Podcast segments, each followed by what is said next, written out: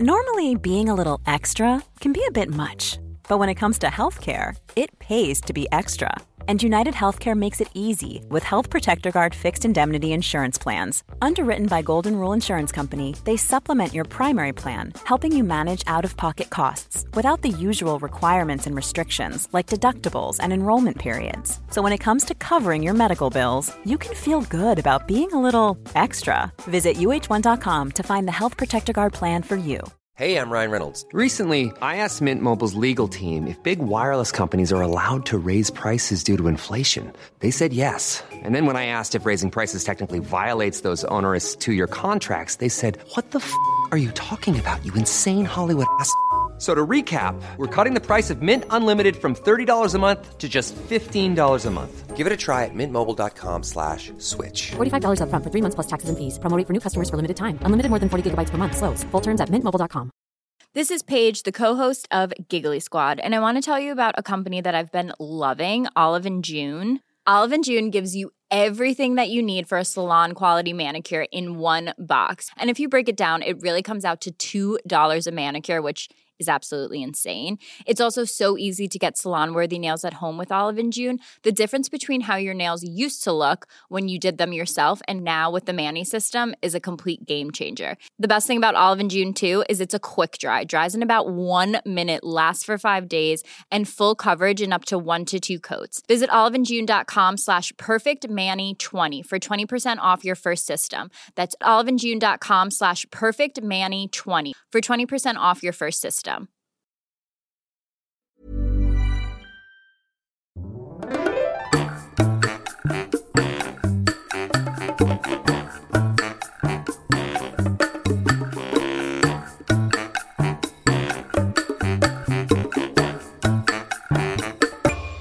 Hola, ¿qué tal? Esto es How to Spanish Podcast. Yo soy David. Yo soy Ana. En este episodio te vamos a decir las expresiones de oficina.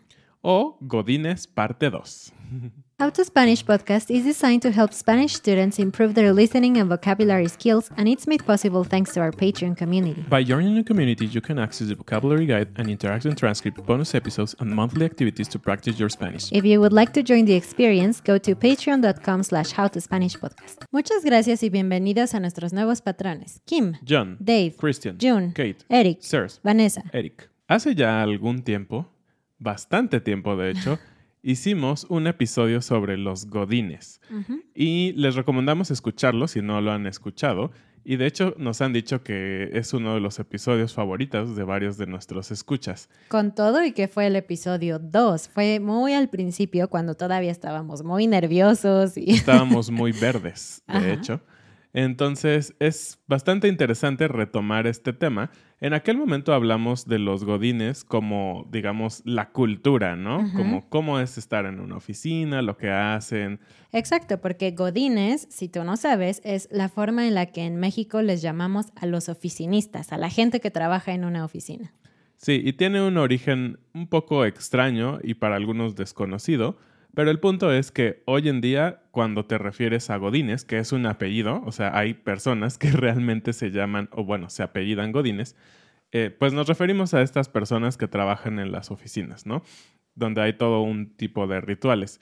Y hoy en día vamos a hablar de las frases, ¿no? De cosas que escuchas normalmente en una oficina y que seguramente hay ese mismo tipo de frases en diferentes idiomas, porque son como parte de esta cultura oficinista que aunque no queramos, todos los que hemos trabajado ahí, conoces y de cierta manera, ah, pues se vuelve parte de ti y a veces ya no lo piensas, pero realmente son muy únicas, solo las ocupas en las oficinas, pero son muy, muy útiles. Pero antes de contarte de todas estas expresiones, creo que vale la pena hablar de cómo ha cambiado la cultura laboral durante este tiempo de pandemia, ¿no? Porque Sí. muchas oficinas tuvieron que volverse home office. Ah, cabe decir que en México se utiliza este término home office en inglés, aunque por supuesto podemos decir trabajar a distancia o trabajar en casa. Eso es algo que se volvió la norma, la regla durante este año y medio de pandemia. Sí, sí, es muy interesante porque pues es mucho tiempo, ¿no? Y justamente ayer o antier estábamos hablando con un vecino que se dedica a, a hacer como programación y desarrollo de software y todo esto. Aunque él realmente trabajaba en una oficina, justamente esta semana regresó después de más de un año a su oficina y él nos decía que se sentía como niño, ¿no? Como cuando terminan las vacaciones, ¿sabes? Esas vacaciones largas de verano y que a veces el día, el domingo, antes de regresar a la escuela, estabas como todo triste, poniendo tus cosas juntas y todo porque tenías que volver a la realidad. Y esa es la realidad que muchas personas se están encontrando ahora. Pero algo muy interesante es lo que está pasando en México. Y me imagino que no solo en México, sino en muchas partes del mundo. En México, para medir cómo va el riesgo de COVID, se utiliza un semáforo, que son como las luces verdes, rojas, amarillas cuando manejas. Eso es un semáforo. Y este semáforo afecta todas las áreas de nuestra vida, desde las escuelas, los trabajos, los deportes, las iglesias, etc. Y este tema es importante porque desde la semana pasada o hace dos semanas, este semáforo cambió y en teoría ahora hay menos riesgo. Muchos estados están en verde o en amarillo. Y lo que eso significa para nuestros amigos godines es que muchas empresas están pidiendo que vuelvan a trabajar a las oficinas. Sin embargo, no pueden tener todavía a toda la gente, sino que están manejando un sistema híbrido. Es decir, que algunos van unos días de la semana, otros van otros días, algunos se quedan en casa y otros sí necesitan regresar presencialmente. Y esto ha sido parte y ha sido motivo de estudio de diferentes organizaciones o institutos que se dedican a ver cómo está fluyendo el trabajo, ¿no? O simplemente consultorías que se dedican a pues analizar cómo están siendo los empleadores hacia los empleados, como es el caso de KPMG, esta firma consultora muy grande en el mundo, y la cual dice que en México al menos 6 de cada 10 empresas, es decir, el 60% de las empresas, planean mantener este esquema híbrido o tal vez de home office con algunos de sus empleados, eh, pues después de la pandemia. Es muy interesante porque Parte importante de esta decisión es que se han dado cuenta que las personas siguen siendo productivas en su casa. Y esto era creo que un riesgo y un miedo que se tenía especialmente en México. Yo que fui Godín, como se los he dicho, en las empresas que yo trabajé, la idea de home office no estaba tan bien vista. Si tú por algún motivo decías, ah, tengo algún problema, ¿puedo trabajar hoy en mi casa? Era como, no, y sé que en otras partes del mundo, previo a la pandemia, era un poco más natural pedir trabajar desde tu casa o inclusive que tus jefes te dijeran, pues trabaja desde tu casa si no tienes que estar aquí. Y ahora el 60% de las empresas están dispuestas a hacerlo. El 85% de las compañías dijeron que les parece que sus empleados se volvieron más productivos al trabajar desde casa. Eso es impresionante porque prácticamente todas las empresas dicen, wow, nuestros empleados trabajan mejor desde casa. Pero el problema es que muchos empleados dicen que ahora no tienen como esa, esa partición del tiempo, ¿no? De decir, esto es trabajo y esto es personal. Y creo que eso está relacionado con que todo este sistema es nuevo, al menos para nosotros, y tenemos que aprender a vivir así. Tenemos que aprender a generar unas rutinas que nos permitan separar nuestro tiempo del trabajo de nuestro tiempo personal. Incluso se está hablando de un término que es el derecho a la desconexión que es algo que se tiene que plantear como parte de la ética laboral, es decir, Claro, estás en tu casa, claro, tienes tu computadora, tu teléfono encendido y todo, pero eso no significa que tus jefes o tus clientes pueden demandar de ti que todo el tiempo estés disponible para responderles sus llamadas, sus correos electrónicos, etc. Y nosotros como personas emprendedoras que trabajan desde casa, es algo que hemos tenido que aprender, porque es muy fácil tomar tu celular y abrir el correo electrónico cada cinco minutos. Pero esa es una decisión que nosotros tenemos que tomar y marcar unos límites para que todos sepan que, ok, los fines de semana es fin de semana o después de las 8 de la noche no estoy disponible porque es mi tiempo con mi familia para hacer las cosas que yo quiero. Claro que puedo leer tu correo, pero no voy a responderlo ahora. Así es. Y bueno, todo este tema ha sido bastante interesante, creo, para todos los relacionados, ¿no? Es decir, para las empresas y para los empleados. Pero si tú eres de esas personas que tristemente o felizmente tienen que regresar a la oficina, ahora sí vamos a hablar de esas frases que si tienes amigos o compañeros de trabajo que hablan un poco de español, puedes compartir con ellos estas frases y va a ser súper divertido. Vamos a dividir las expresiones por circunstancia, ¿no? Porque hay muchas cosas que suceden en una oficina. Así que comencemos con las frases que escuchas cuando llegas a la oficina en la mañana. Y esto creo que también va a demostrar bastante de la cultura mexicana. Sé que en algunos otros países, pues el ambiente laboral puede ser tal vez un poco frío, eh, sabía, por ejemplo, tenía compañeros en una empresa que estuve que eran de Alemania y pues sabía que su relación era bastante, claro, formal, respetuosa y todo, pero mucho más fría que la nuestra, ¿no? Simplemente era buenos días, ¡pum!, se sentaban en su escritorio y trabajaban. No había mucha interacción entre las personas porque así es su cultura. Pero nuestra cultura, como bien lo hemos dicho, es mucho más alegre, mucho más de compartir cosas. Entonces, todas estas frases o muchas de estas frases ocurren porque hay esa interacción personal con las personas. Y relacionado a la cultura, ustedes saben que en México la puntualidad es muy flexible, ¿no? Tenemos un horario mexicano en donde es común que la gente llegue un poquito tarde. Por ejemplo, si tu entrada de trabajo es a las 8 y tú llegas 8.05, está bien, no pasa nada. Así que la primera frase que escuchas cuando llegas un poquitito tarde o tal vez muy tarde al trabajo es que tus demás compañeros te van a decir, buenas noches. Exacto, y con este tono un poco eh, sarcástico, ¿no? Así de buenas noches, gracias por venir. Claro, estás haciendo referencia de que estás llegando prácticamente de noche. Obviamente es una exageración cuando deberías de llegar muy temprano, ¿no? ¿Y qué es lo que respondes cuando te dicen buenas noches? Pues hay algunas expresiones, pero una de las que más me gustan es, bueno, bueno, llegué tarde, pero sin sueño. Exactamente, tarde, pero sin sueño, como decir, pues sí llegué tarde, pero porque dormí muy bien. Exacto, y tal vez es una manera también un poco descarada y graciosa de decir, pues me quedé dormido simplemente, ¿no? No fue como que tuviera un problema o algo así, simplemente me quedé dormido y por eso llegué tarde. Y claro, no puede faltar el típico ¿cómo estás? ¿no? Todo el mundo pregunta eso. Y casi siempre las personas responden bien, porque naturalmente respondes así, no piensas y no explicas todo lo que pasa en tu vida. Sin embargo, una expresión muy común en las oficinas, porque la gente llega quizás un poco cansado, quizás un poco estresado por el tráfico, por el, transporte público, etc. Es decir, ¿cómo estás? Y la gente responde, estoy, que ya es ganancia.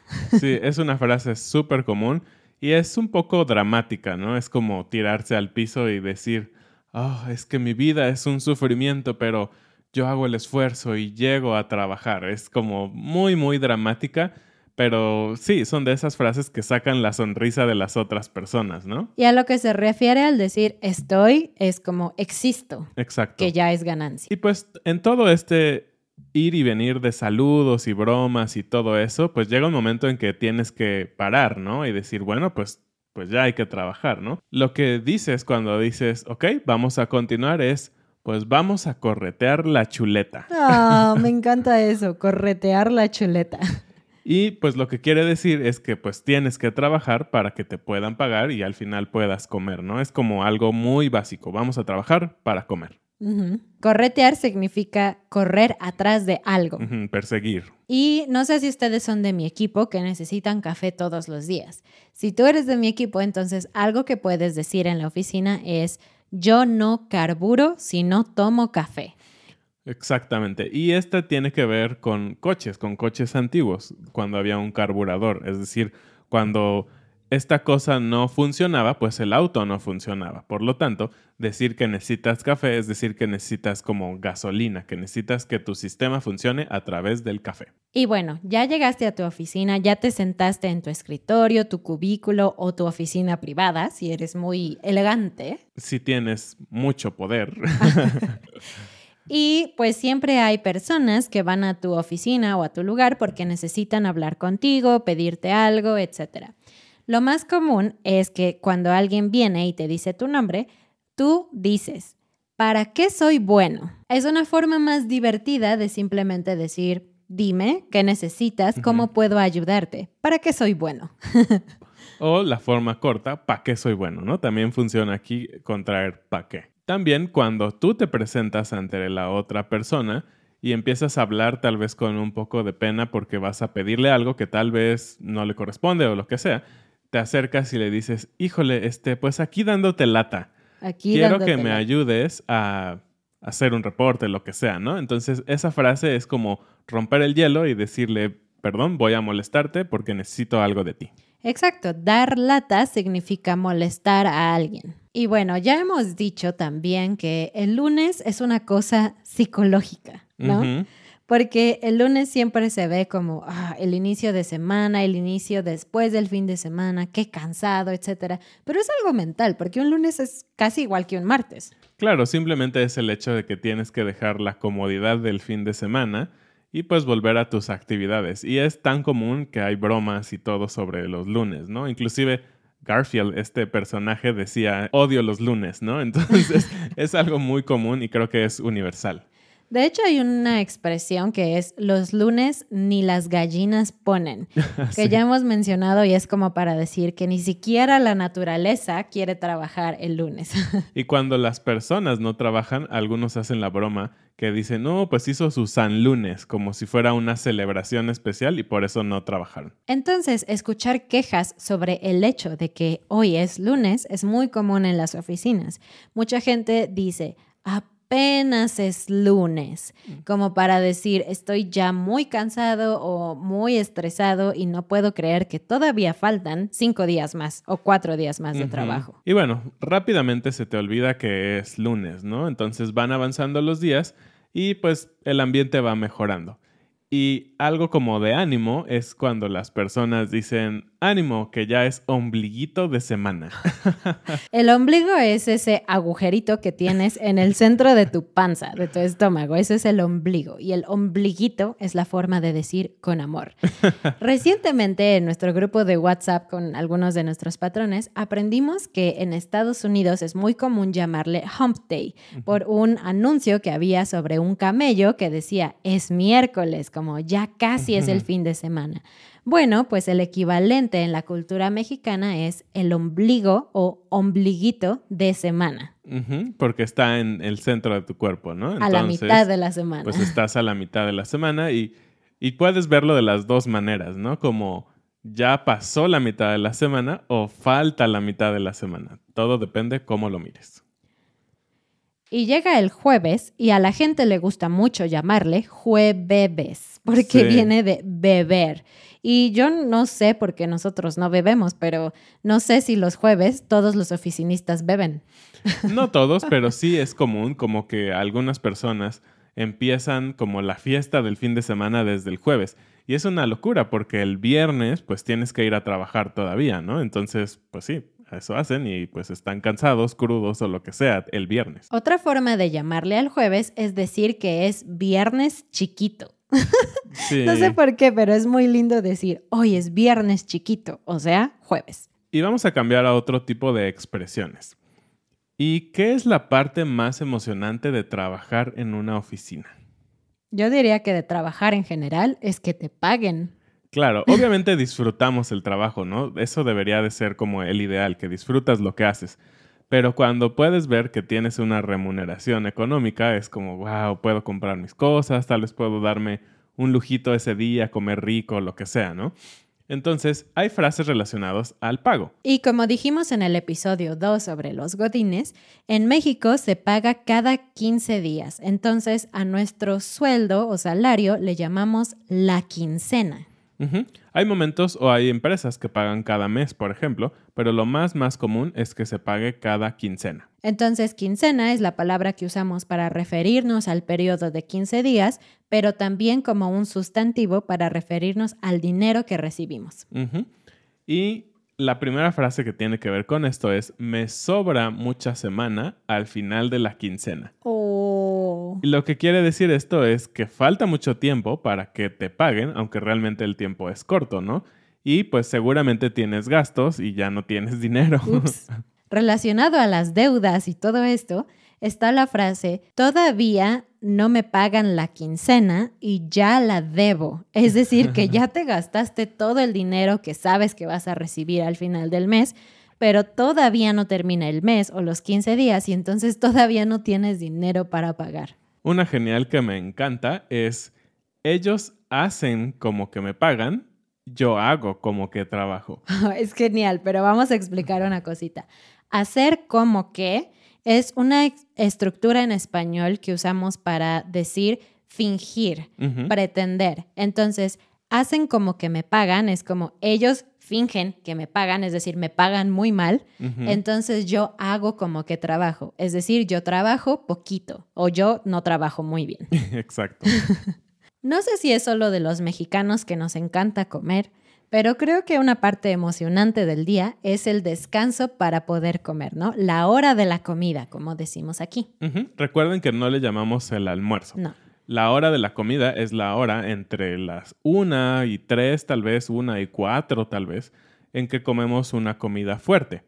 Entonces, muchas veces, pues comes bastante y tal vez comes demasiados carbohidratos, ¿no? Y eso hace que regresando a la oficina, el calorcito, estás sentado, te da sueño. Entonces decimos, ah, caray, ya me dio el mal del puerco, ¿no?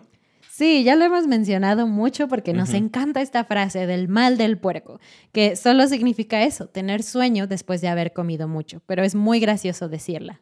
Algo muy de la cultura de los godines es a veces llevar tu propia comida de tu casa, ¿no? Porque es un poco caro salir a comer en restaurantes todos los días. Así que algo que tienen en común los godines con los niños que van a la escuela es que llevan su comida en una lonchera, que es esta bolsita, esta bolsa en donde ponen su comida en toppers, ¿no?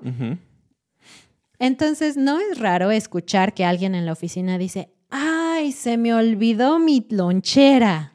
Sí, es ese momento triste en el que te das cuenta que no tienes comida. Entonces, pues tienes que gastar, tienes que comprar tu comida.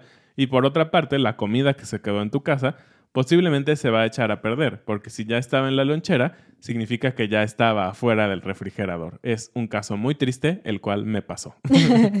y bueno, la gente que come en la oficina de su topper muchas veces olvida su topper y lo deja allí. Así que otra cosa muy común de escuchar es decir, ay, ¿de quién es este topper? Sí. En México, especialmente en las zonas donde hay oficinas, nunca faltan las tienditas de la esquina.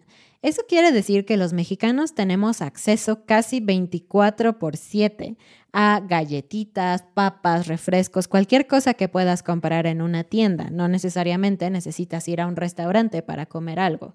Así que algo muy común durante las horas de trabajo, que no es la hora oficial de comer, es que alguien en la oficina va a decir, uy, ya hace hambrita. Y esta es una expresión muy rara, no intentes entenderla. Hacer hambre significa que ya tienes hambre, pero lo dices de forma impersonal, no como yo tengo hambre, sino ya hace hambre, como es natural, está en el ambiente. Y el tema de ir a la tiendita es muy común que si eres un buen eh, compañero de trabajo, vas a decir, voy a la tiendita, alguien quiere algo, y entonces se arma como un Uber, un Uber Eats al momento, como, ah, yo quiero un refresco, yo quiero unas papas y todo eso, pero bueno, es parte como del compañerismo de oficina, y pues sí, es común que la gente vaya y traiga cosas para todos, ¿no? Obviamente cada quien paga lo suyo. Y bueno, a veces en las horas de trabajo, pues puede ser muy estresante, puedes tener muchas actividades, y de cierta manera te quejas o simplemente le avisas a algunas personas que tienes demasiado trabajo, ¿no? Y tenemos un par de expresiones que son interesantes porque están mezclando el idioma, ¿no? Ajá. Y una de ellas es estoy a full. A full. Full como en inglés. Exacto, lleno. como estoy lleno. Y extrañamente no decimos eso, no decimos estoy lleno de trabajo. Nadie dice eso, nunca, no digas eso. Pero es muy común decir estoy a full. Entonces simplemente es como para decirle a los demás ni, me, ni se acerquen, no me hablen porque no puedo atenderte, estoy muy, muy ocupado. También cuando tu jefe o tu cliente o lo que sea está presionándote constantemente para que te apures y termines algo que tienes que hacer, es muy común que te digan, era para ayer. Y cuando analizas esto parece muy extraño, pero a lo que se refiere es que vas muy lento. Tú tenías que entregar el proyecto ayer. No necesariamente quiere decir eso, simplemente quiere decir que vas lento. Y, y esta frase puede jugar de dos maneras. Depende mucho de tono o de la manera en que se diga. Porque si alguien, por ejemplo, tú entregas a tu jefe el reporte o lo que sea y te dice, ah, órale, era para ayer, ¿no? Simplemente está jugando contigo, está bromeando. Pero si alguien lo dice en otro tono como, mm, bueno, pues era para ayer, ¿eh? ¿Notaron? Eso sí es un enojo, eso significa que realmente la persona está enojada que te tardaste. Entonces puede funcionar como broma o como un reclamo. Y finalmente, el glorioso momento en el que en teoría ya terminaste todo lo que tenías que hacer y puedes irte a casita a descansar. Sí. a eso le llamamos la hora de la salida. Y para la hora de la salida también tenemos frases geniales. Una de ellas es, vámonos, que aquí espantan. Siempre hay esa teoría en todas las oficinas que yo estuve, en todas las plantas que visité que en las noches se aparece alguien extraño, un fantasma, un fantasma de alguien que murió aplastado por una máquina o algo así. Entonces, claro que hay bromas sobre eso. Y pues es una manera de decir, ya se está haciendo de noche, vámonos, no tenemos que estar aquí. Y es gracioso, simplemente. Una que a mí no me gusta, pero que es muy común, es decir, parto sin dolor. y esto es un juego de palabras, porque el verbo partir es una forma más formal de decir salir, irse de un lugar. Me partir. voy. Pero parto también se refiere al labor. Cuando una mujer tiene a su bebé, eso es un parto. Entonces, parto sin dolor está jugando con esos dos significados. Y la última que les vamos a compartir es, hay momentos en los que tú tienes que dejar la oficina por varias semanas o tal vez una semana. Por ejemplo, si te vas de vacaciones. Exacto. O tal vez vas a tener un bebé o lo que sea, ¿no? Entonces, les dices a tus compañeros, ahí les encargo el changarro. un changarro es una palabra mexicana para referirse a una oficina, un negocio, un local en donde vendes algo. Ese es un changarro. Entonces, ahí les encargo el changarro. Es como decir, bueno, yo me voy, ustedes cuiden el trabajo. y aunque normalmente changarro está relacionado coloquialmente con como negocios chiquitos, ¿no? Como esas personas que tal vez venden dulces en la calle, que tienen una tienda o algo así.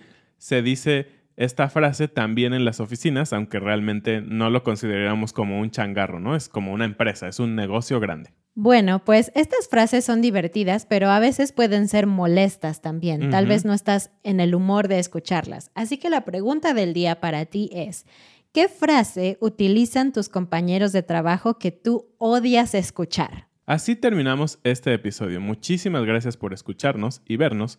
Recuerden seguirnos en nuestras redes sociales, visitar nuestra página de Patreon y nuestra página howtospanishpodcast.com. Nos vemos el martes en una transmisión en vivo y el siguiente lunes en otro episodio. Adiós. Adiós.